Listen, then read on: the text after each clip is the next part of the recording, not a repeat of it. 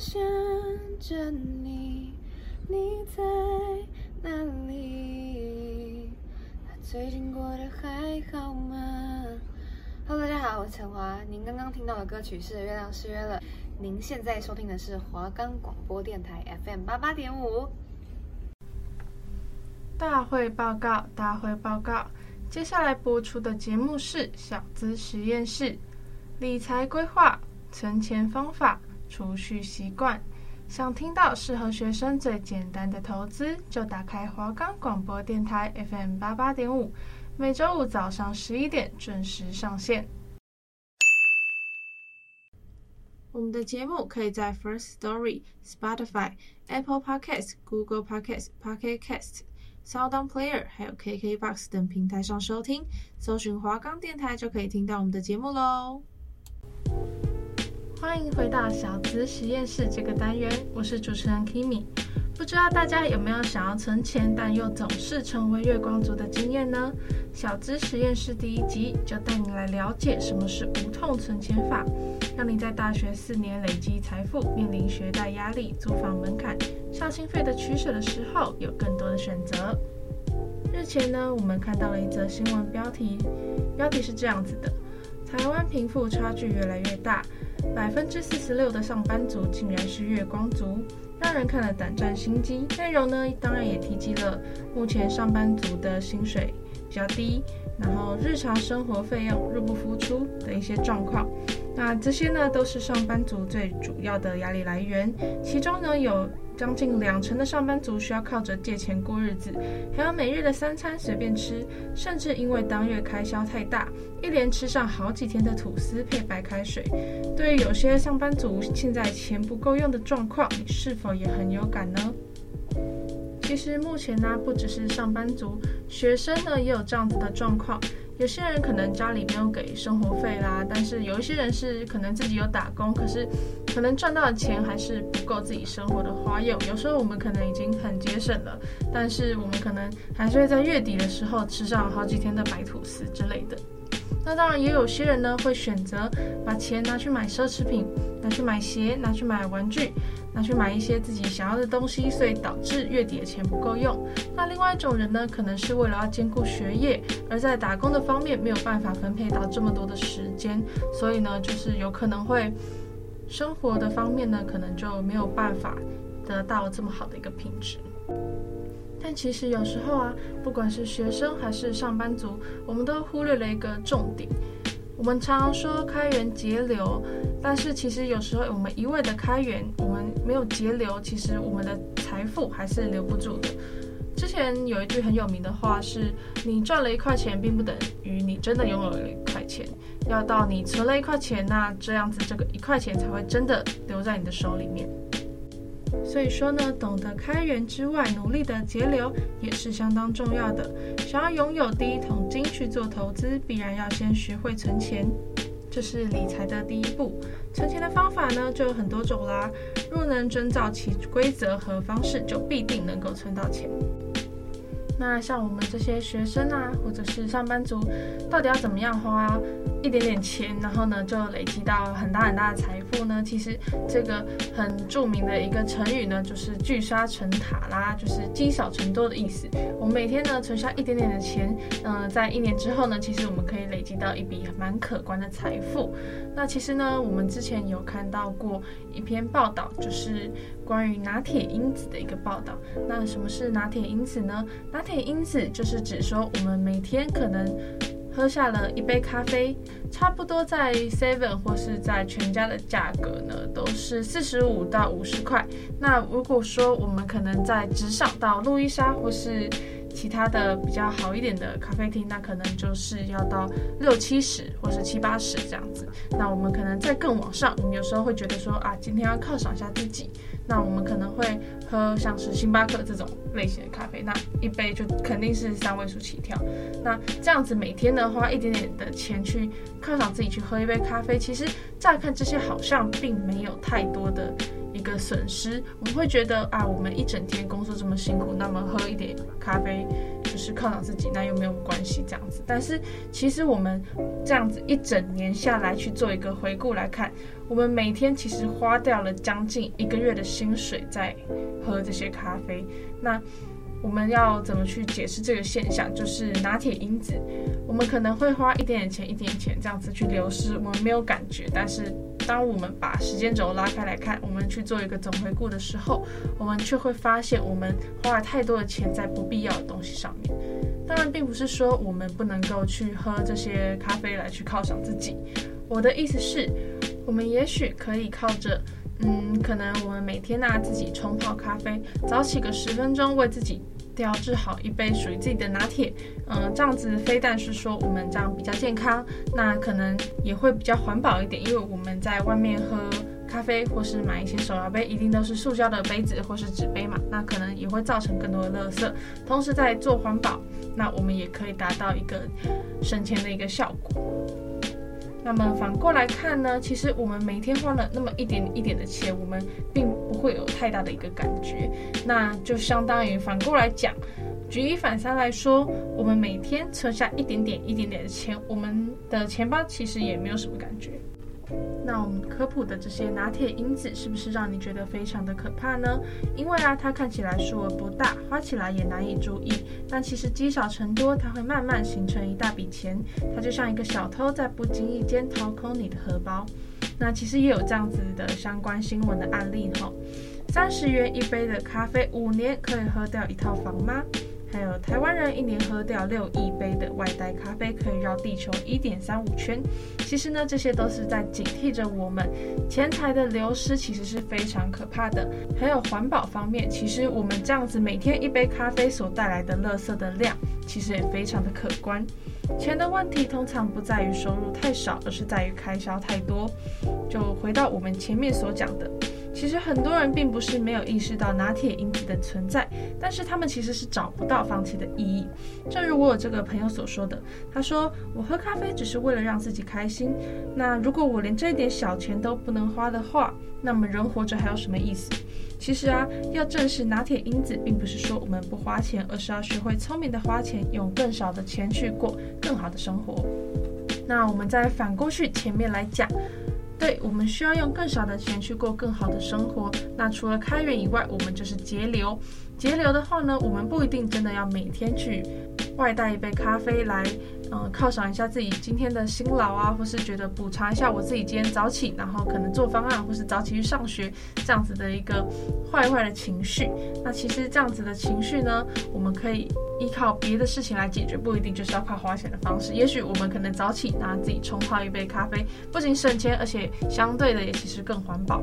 那我们自己冲泡的咖啡，这样在健康的这个疑虑上面呢，其实我们也更加放心，更不会有这样子的疑虑。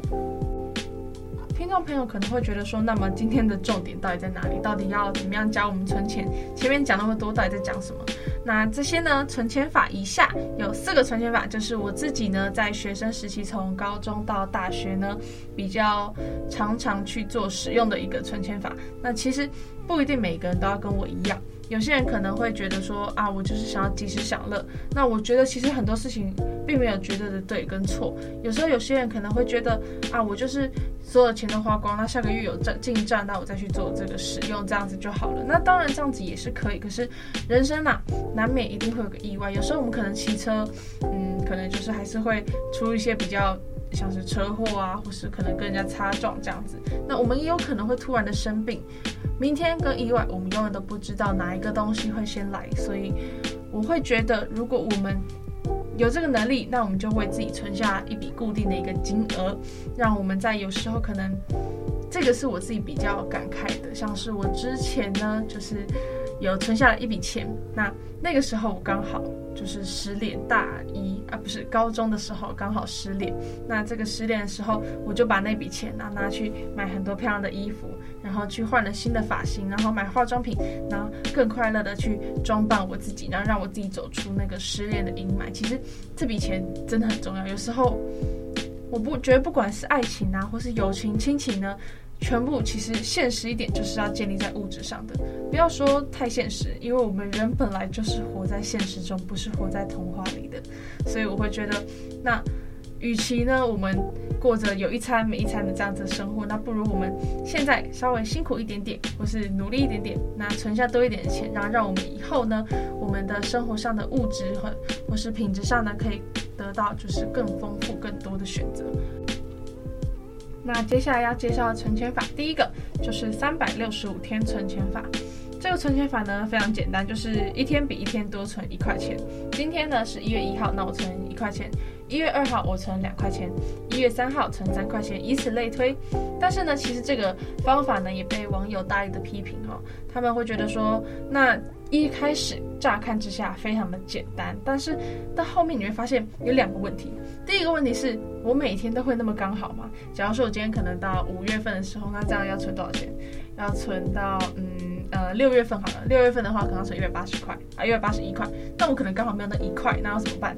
我们没有办法，就是真的按照规则去做这件事情，因为规定是死的，人是活的嘛。那后来呢，网友就改造出了这个方法，其实我觉得也非常的受用。网友改造的方法呢是准备一张纸。画满三百六十五个格子，依序填上一到三百六十五这些数字，然后每天呢选择一个数字存进去。今天我选十块，好，我就把十块划掉，然后呢把十块钱投进存钱筒里面。今天我选三百六十块，那我就把三百六十这个数字划掉，然后把三百六十块钱投进去。这样子乍看之下好像可以存到非常多的钱，对不对？感觉好像也不会觉得那么那么的无痛。但是其实我们长远来看的话呢，我们平均一个月就要存掉五千多块钱，这样子才可以达成这些目标。那我们一年下来就可以获得六万六千多元哦。那这个方法其实不太适用于高中生，大学生的话可能会勉强一点点。那上班族的话，应该就是难度就会相对的这样子去减轻。这个方法呢，比较适用于有在嗯做打工或是就是有在就是自行开源的一些同学，会比较比较适合一点。那么还有另外一个无痛存钱法呢，就是信封存钱法，也就是六三一存钱法。那这个方法呢，其实也适用于学生，也适用于上班族。他们的一些嗯方法跟细节呢，会让大家觉得呃比较人性化一点，不会像三六五存钱法这样子，到后面会越来越痛苦。那这个存钱法呢，就是我们准备三个信封，有百分之嗯六三一加起来刚好就是十嘛，那就是。我们会抽取百分之六十在第一个信封，百分之三十第二个信封，那百分之十呢就在最后一个信封这样子。那百分之六十呢，最大家想得到的就是生活支出啦，像我们食衣住行呢这些比较基本维持生理需求的这些基本的开销。那么另外三十趴呢，就是作为一些投资，或者是嗯，我们可能去买一些基金啊，或是买一些股票这样子的一些小额的一个投资，定期定额之类的去。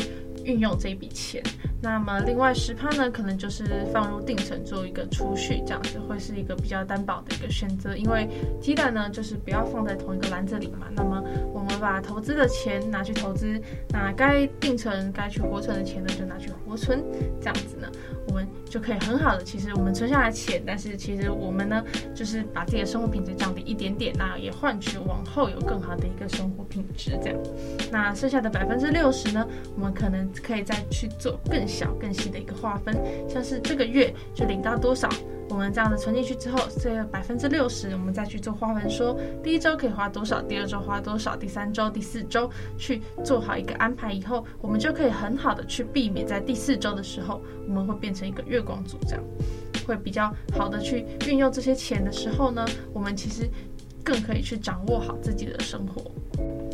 是呢，以上呢这两个存钱法，并不是说我们只要有按照这样子的方式存钱，我们就一定可以获得更大的财富。其实这还是有些小陷阱的。我们存钱最重要的有一个非常非常重要的一件事情呢，就是记账。我们要每天的去记账，每天去记一下自己固定的一些生活的一些花费，我们就可以知道，其实我们到底把这些钱都花在了哪里。就像是有些人可能会发现啊。我就是每天花那么多钱去喝咖啡，所以我的钱才会这样一点一点的流失走的。那有些人呢，可能会觉得说啊，我就是可能平常呢吃的太好了。其实我们也可以自己在家里做一点小菜，做一些吃的，这样子拿出来，有时候在冰箱里面拿出来呢，就可以微波就可以吃了，非常的简单。我们不用去到外面去吃到那些大鱼大肉，不一定要餐餐都这样子吃，反而我们可以更健康，然后省下更多的钱。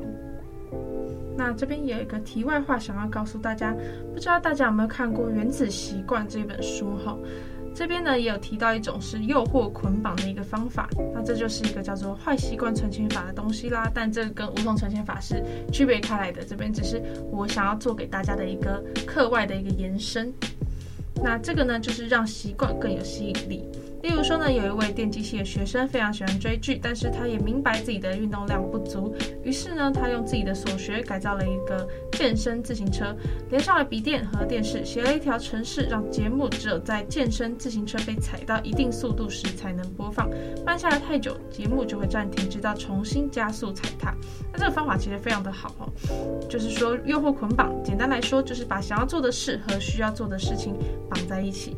那上面的例子啦，就是把节目、看节目想要做的事情和踩健身自行车需要做的事情，这两件事绑在一起，这个呢是否能够用来改掉坏习惯呢？其实根据研究统计，确实是有一定的几率可以的。我们可以把捆绑变成把想要改变的事和存钱绑在一起。例如说呢，呃，我想要改善自己喜欢逛虾皮乱买东西的一个习惯，那么我想要做的事情就是逛网拍。而我需要做的事情呢，却是多存一点钱。这样子乍看之下好像是有一点冲突的。可是呢，如果说呢，我们想要逛网拍，想要逛虾皮，那我们就要在存钱筒里面呢存下呃五十元。那如果说呢，我们要下单买东西了，那我们就要在存钱筒里面再存一百元，写下来并贴在存钱筒上，把存钱筒放在家中的一些笔电附近或是手机的旁边床头柜这样子。像是在《金钱心理学》这一本书里面有提到说，付钱时会刺激大脑及疼痛的一些区域，就是说呢，花钱其实非常的痛，特别是掏出现金付钱时，别人从你的手中把钱拿走的视觉和触觉的感受，会让人觉得特别的痛苦。那么有时候呢，是单单想到我们都觉得痛，就像是我们可能看上了一个 LV 的包包、香奈儿的包包，我们想要买它，那我们可能付现金、付钱出去那一刻，其实我们的心会痛。然后我们会觉得说啊，到底还要不要去买这个东西？但网拍其实一般都是刷卡或是汇款，少了掏出现金付现的一步，我们就会减少花钱之痛。所以当逛完拍和买东西时，都要在存钱筒里面存下十块钱、二十块钱或是五十、一百。那这个掏钱和投入的存钱筒动作的这个。动作就会提醒你花钱其实非常的痛，那么看着存钱筒里面越来越多的钱，就会再次提醒你到底花了多少的时间和金钱在逛虾皮上面。只要认真的执行，相信坏习惯的次数其实是会慢慢的减少的。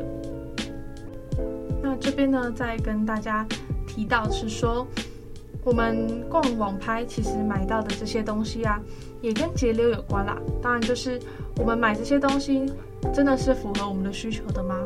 很多东西其实我们会觉得啊，我们好像不够，我们衣柜里的衣服不够，我们的鞋子不够，我们用的包包不够。但其实我们真的不够吗？我觉得真的厉害的人是用最小的配件、最小的衣服、最小的鞋子、最小的包包、帽子去搭配出不一样的自己，而不是依靠着买的更多更多的东西来装扮你们自己。有时候，我觉得更好的生活品质，并不在于我们拥有了多少的东西，而是在于我们怎么用最少的东西活出更好的生活品质。所以这一次就是分享给大家。虽然我自己呢，平常有时候也会失心疯去买很多很多的东西，但是我会定定一个目标，像是可能今年可以花三千块、两千块，或是可能这个月赚比较多，今年赚比较多，花六千块钱去在网拍上面。可是其他的。再多出去，我就不会再去就是做使用了，不会花到七千八千这样子，就是督促我自己。有时候我们买的东西并不是我们真的需要，很多的广告，很多的这些。销售方呢，其实他们都会带给我们很大的一些视觉或是感官上面的一些刺激，会告诉我们说啊，这个东西是现在最流行的，现在这个很多人都穿这种衣服，那我也想要买这样子。但其实我们有时候回过头来想，那些东西我们真的需要吗？还有多少被我们存放在衣柜里面的衣服，我们根本就是没有再去穿到它。所以其实呢，在存钱的时候，我们也要想想自己身边的东西是不是需要去做一些断舍离。这样子不仅可以帮助我们存下更多的钱，也可以帮助我们好好的去反思自己是不是真的会把钱花在了没有用处的地方上。那么第三个无痛存钱法呢，其实非常简单，应该也不用讲太久。就是说呢，我们每天出门的时候呢，去做一些消费的时候，总是会留下一些零钱，那我们就自动的去把这些零钱存到存钱筒里面。很多人会觉得说啊，这个又那么简单，要有什么需要好讲的？可是呢，这个呢，我们需要很多时间去大量的去就是督促我们自己啊，规范我们自己，说每天呢一定要把这些零钱全部都投入存钱筒里面，不要觉得心疼，这些东西永远都会是你的，存进去钱的钱并不是。别人拿走了，而是它其实只是更好的去被保护好，然后避免我们一直去做花用。那其实呢，第三个存钱法，我们也可以把它转换成另外一种方式来存钱哈，就是我们可以把它变成是五十存钱法。这个五十存钱法呢，就是指说你每天回家以后，可以把钱包或是口袋的五十元存全部存起来。那么这个存钱法，其实我自己也有实施过一段时间。它的特点就是也是无痛存钱啦，也因为没有压力，所以这个存钱的速度呢也会随之提升。每次出门的时候，就会更想要拿到五十元回家，反而会像一场游戏一般培养你对于存钱的一个兴趣。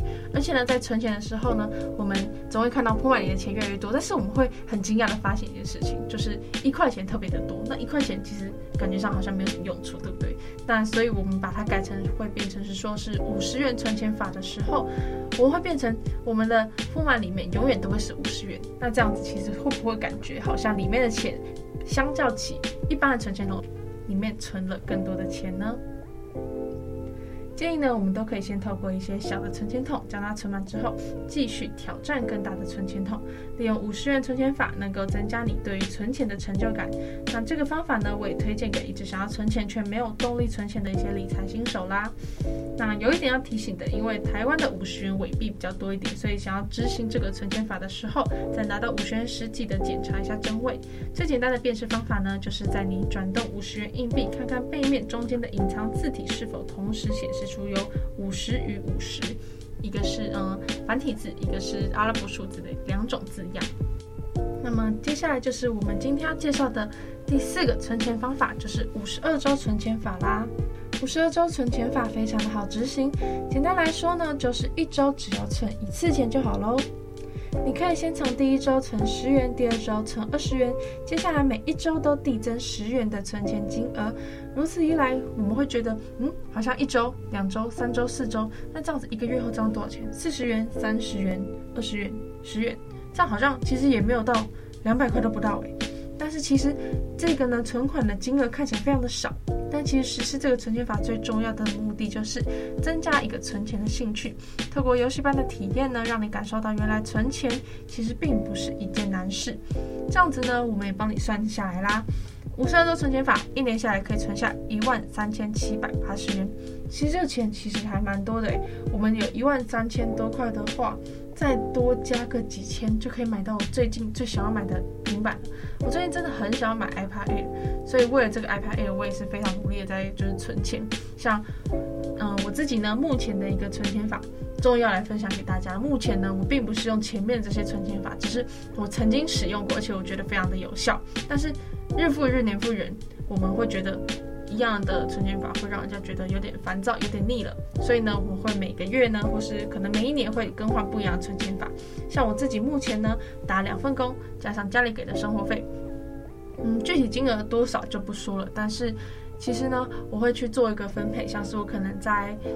嗯，餐厅打工的这个钱，百分之五十可能会做成储蓄，存到储蓄户里。那可能百分之五十作为生活的花用。那家里给的呢，可能百分之五十去做定存。那另外的百分之五十可能会去做投资。那其实这个方法，我为什么会这样子去做这样子的统整？其实我也是持续了很多年。还有另外一个是我曾经有看过一部电影，他说呢，这个富爸爸是如何教儿子去做存钱的。嗯，这个儿子呢，他就跟他爸爸说：“爸爸，我想要一笔钱，我想要去买玩具。”这样。那这个富爸爸呢就说：“好，那我给你一百块钱，然后呢再给你五个罐子，让你去好好想想应该要怎么去利用。”后来呢，儿子左思右想，还是想不到解决的办法，然后他就跑回去问他爸爸。他爸爸呢就跟他讲说呢：“只有啊，当我们真的能会去靠着这五个罐子去使用钱财的时候呢，我们才真的可以成为有钱的人。你是希望成为钱的主人，还是成为钱的奴隶呢？那当然，小孩子也一定会回答：我要成为钱的主人。那其实呢，大多数的父母都会给小孩子零花钱。那么小孩子其实大多数都会说：呃，买冰淇淋、买漫画、看电影、买衣服，然后钱就花光了。很多时候其实并不是。我们自己造就，我们自己可能会变得很穷。有时候其实跟原生家庭也有一些关系。其实父母教孩子存钱是非常重要的。那这个爸爸呢，就来告诉他啦，这五个罐子该要怎么管钱呢？第一个罐子就是百分之十元存进去。他说，这笔钱呢不能够用。这笔钱呢是上天所给的，因为大自然赐予给我们非常多生存的物资，我们要非常的感恩。这个以后呢，我们永远都不能够去用这笔钱，这个是上天给我们的祝福。那第二个罐子叫做奉献，你要把一部分的钱存下来，帮助一些孤儿寡母或者是有困难的人，这样即便你现在没有什么钱，但你的精神却是富足的。他并不会因为你有稀缺的心态而变成穷人。穷人为什么会是穷人？就是因为他们会觉得自己什么都没有，所以而造成你们这样子的思想，总是希望获得别人的帮助。我们自己心灵是富足的，精神是富足的，我们自然就不会去依靠别人的施舍来获得一些什么。第三个罐子是储蓄，为什么？这个富爸爸非常有钱，就是因为他们懂得储蓄，就算赚得再少，即使一开始只存一块钱，他们也会养成储蓄这个习惯。想当然，我们的财富也就会越来越多。第四个罐子呢，就是投资。也许你会问，小孩子又不懂股票，不懂基金，什么是定期定额也不知道，那他们应该要怎么去投资？而且他们零花钱那么少。爸爸就说呢，现在不懂，并不代表以后不懂。我们现在存下这些钱，是方便我们未来可以去给自己更多的选择，更多的投资，可以让我们去做，嗯，可能去买一些股票啊，去买一些基金，这是我们存投资的一些筹码。那第五个罐子是消费。他说呢，好啦，你可以把剩下这些钱去拿去买你想要的东西了。这就是这位爸爸去教导孩子们如何存钱的一个法则。所以我们为什么会说呢？穷的人会越来越穷，有钱的人越来越有钱，因为只有有钱的思维会告诉小孩子应该如何存钱，如何去致富，而穷人呢，永远只是依靠着别人的施舍，永远都不会再更往上爬。那么以上呢，就是小资实验室这一期的分享啦，不知道大家还意吗？喜不喜欢呢？那其实我自己会觉得，钱为什么会那么重要，就是也是我自己做理财专栏的一个初衷。第一个是因为我觉得华冈广播电台目前还没有人就是愿意做这一类的分享。那我自己并不是特别厉害的人，我也没有到非常的理解股票是怎么一回事。但是目前也是正在逼迫着自己，借由做 podcast 的方式来去做一个学习。那我会觉得钱非常的重要，嗯、所有的关系，不管是亲情、友情、爱情，我觉得都是建立在物质之上的。那尤其是女生，我觉得。一个人的女生的底气呢，就是一定要有足够的一个财富，不管是真的是金钱上的、物质上的，还是说我们的心灵、我们的精神，一定要富足，这样子我们才不会被生活的很多小事所击倒。大概就是我这一期的一个分享，希望大家都可以嗯听着我的 podcast，然后存下更多更多的钱。那以上呢就是小资实验室这一期的分享。请大家下周继续持续每周五早上十一点。虽然我也不知道为什么早上十一点到底谁会想要听理财专栏，但是没有关系，还是请大家嗯耐心的去收听我的节目。这边是华冈广播电台 FM 八八点五。